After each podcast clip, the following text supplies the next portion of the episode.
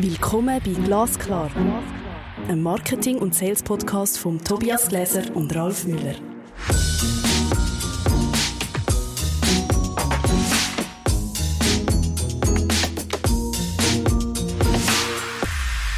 Hallo Ralf. Hallo Tobias. Episode 17. Wahnsinn, ich weiß nicht, wie weit das noch führen soll. ich glaube, viel zu weit. Ähm, und vor allem heute in dem Thema, das ist, ich glaube, eines von unseren Lieblingsthemen, Mission-Driven Content Writing. Jedes Wort zählt. So ist es. Ich glaube, über das sind wir uns sehr viel äh, unterhalten. Wohin geht's mit Content?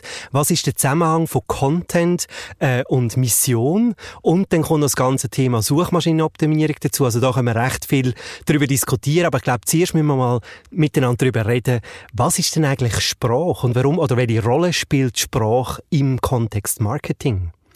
Also Sprache ist eigentlich die kürzeste Verbindung von einem zum nächsten Hirn. So würde ich das erstmal sagen. Und Sprache ist gleichzeitig ein Instrument. Also wenn wir, wenn wir klein sind, wir, wir lernen die Welt auch kennen, indem wir Sprache benutzen. Das heißt, wir lernen die Welt kennen, indem wir den Dingen Begriffe zuordnen. Und gleichzeitig ist Sprache auch ein Mittel, mit dem es, mit denen Dinge, die es noch nicht gibt, zum ersten Mal formuliert werden. Also das heißt, Sprache ist ein relativ umfassendes, universelles Werkzeug. Und wahrscheinlich tun wir das immer auch ein bisschen unterschätzen, weil wir es so als, ja, als Geh annehmen, oder? Es ist einfach da, aber eigentlich ist es nicht einfach da. Wir sprechen alle eine Sprache, die wir kennen und wie wir mit dieser Sprache umgehen, das hat, ähm, also Sprache an sich ist, glaube ich, noch kein Qualitätsmerkmal, sondern der Umgang damit, kurz gesagt. Würdest du der, dem Gedanken beipflichten, dass alles, was wir nicht können sagen können, wir nicht denken und alles, was wir nicht können denken, das kann keine Emotionen auslösen und am Schluss auch nicht zu einer Kaufentscheidung? Tobias, jetzt fängst du ja schon an, philosophisch zu werden. So früh. das wird immer schlimmer, gell? Haben wir uns ja gesagt, wie, wie Kunst noch? Ich glaube, das ist tatsächlich, es ist tatsächlich ein philosophisches Thema auch. Ähm, und ich glaube daran, dass wir das, was wir nicht formulieren können, auch nicht präzise denken und umgekehrt. Also eigentlich müssen Unternehmen, wenn sie wollen, mit bestehenden Kundinnen und Kunden kommunizieren oder eben eine neue Kunden können anziehen, ihre Sprache finden oder das, was sie eigentlich anstreben, können in Wort oder in Bilder übersetzen. Also wenn wir ja von Content reden, reden wir nicht nur von Sprache oder nicht nur von Text, sondern auch von Bildern. Und das kann Stand- oder Bewegtbild sein, das kann aber auch Musik sein, etc. Also ich glaube, es ist vielleicht wichtig, auch wenn wir heute von Content, äh, Content oder Mission-Driven Content reden, wir reden nicht nur von Sprache und Text, ähm, wir reden äh, von viel mehr ist auch die Sprache der Gestaltung, die hast du vergessen. Im Prinzip ist auch die, die Formgebung eine Sprache, das mhm. Design. Also eigentlich das Design, Gestaltung, du da schon bereits etwas ausdrücken, wo vielleicht sogar eine mächtigere Wirkung hat, als man das im ersten Moment vermutet. Ja.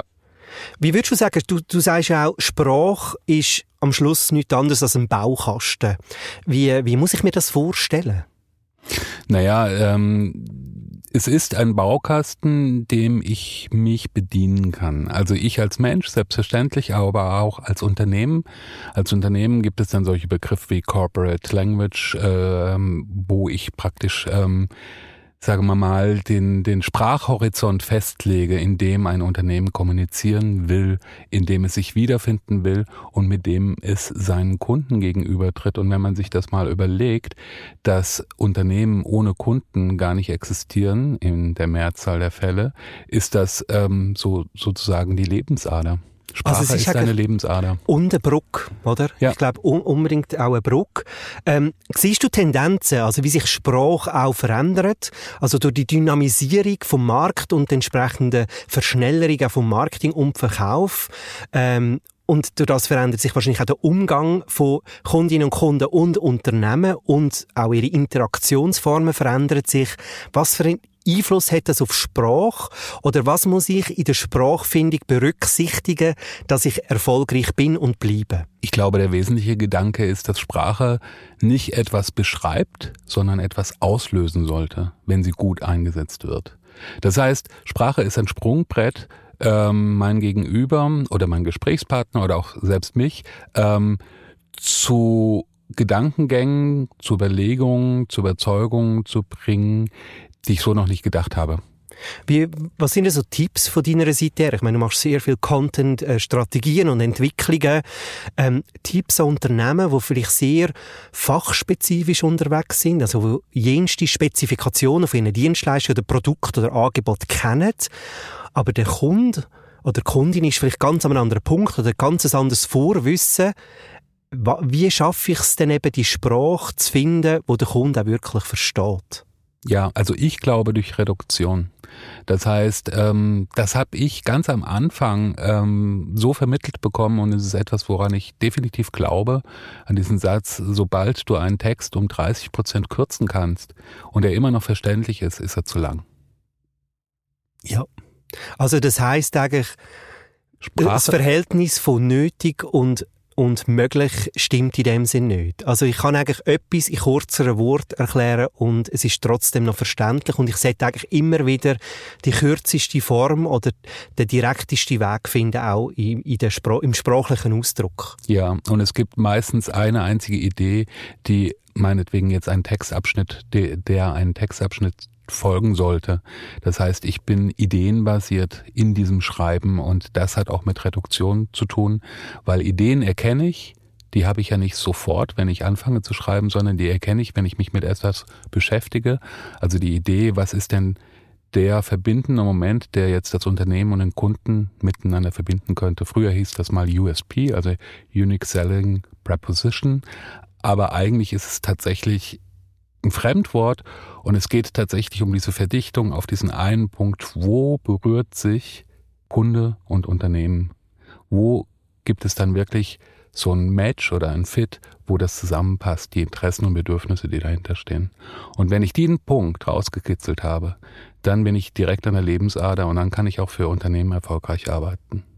Also vielleicht, wenn man das nochmal so zusammenfasst oder, oder vielleicht, ähm, ob ich es richtig verstanden habe, ich muss eigentlich den Punkt finden beim Kunden oder der Kundin, wo ich muss angreifen oder wo ich meine Kommunikation muss darauf aufbauen ähm, und nachher ist eigentlich die Content-Entwicklung, jetzt beispielsweise eben in der Textform, auch ein iterativer Prozess, dass ich vormal ideenbasiert einen Text anfange entwickeln und ähm, muss vielleicht einmal wieder drüber gehen und fragen, geht noch weniger, oder? Also kann ich noch mehr weglassen und trotzdem den Punkt sozusagen triggern oder etwas auslösen. Ja, es ist praktisch wie eine Frucht, die man schält. um, es kurz, um es kurz zu sagen. Also wenn wir jetzt dem einen Namen geben, dann würde man sagen äh, Banana Writing oder irgendwie so.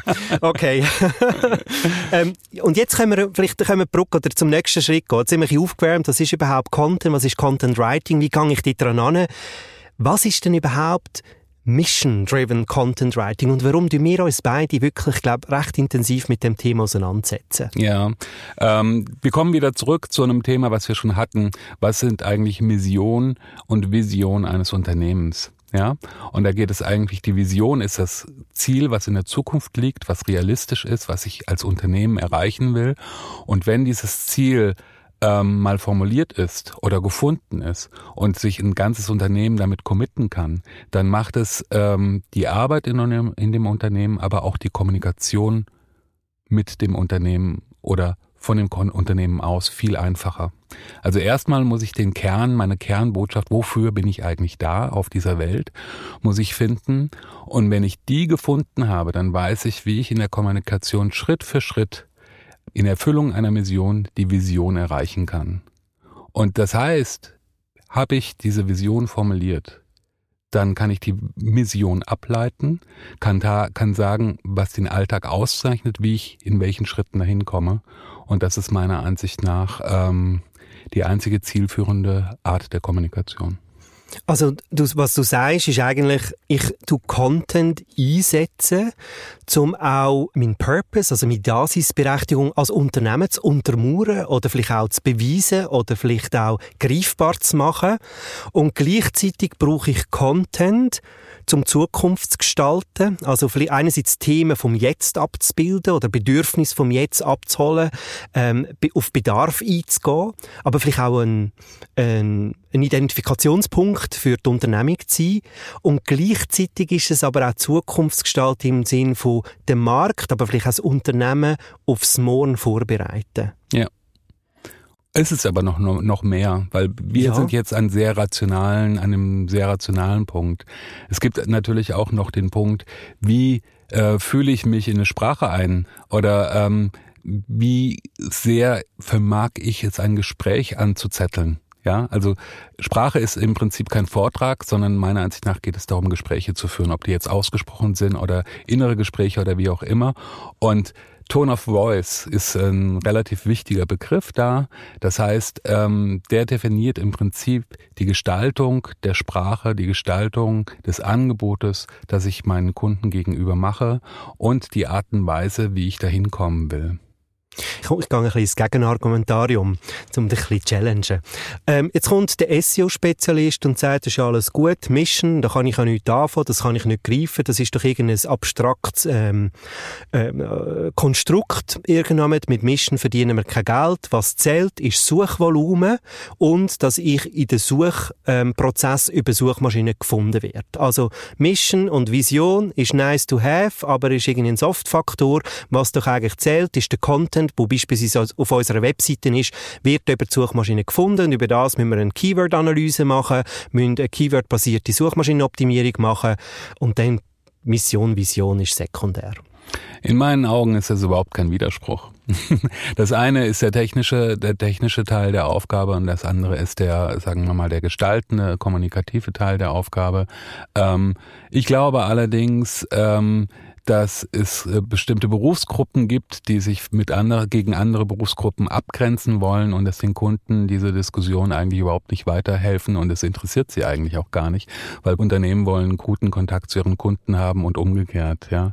SEO ist die Möglichkeit gefunden zu werden, was für bestimmte Unternehmen sehr relevant ist. Für die meisten ist es relevant und SEO wird sich, glaube ich, in Zukunft, man sieht jetzt schon Tendenzen auch nochmal ganz anders entwickeln. Also die alte, das das alte Modell, einen Suchbegriff möglichst oben in die Headline zu schreiben und dann nochmal aufzugreifen im Lied und so weiter, das wird es wohl weitergeben, weil es ist themenbestimmend. Ja, ich muss natürlich mein Themen, Thema bestimmen.